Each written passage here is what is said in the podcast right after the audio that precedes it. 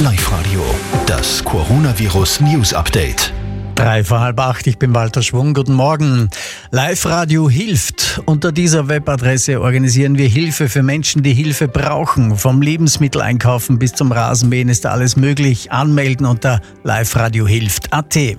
Oberösterreichs Zivilschutzverband kämpft gegen Fake News in sozialen Medien. Mit der Zivilschutz-SMS bekommen Bürger die richtigen Antworten direkt vom Bürgermeister, etwa über Notdienste in Kindergärten und Ämtern.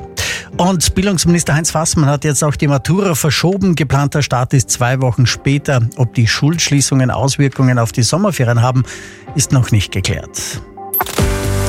Das Oberösterreich.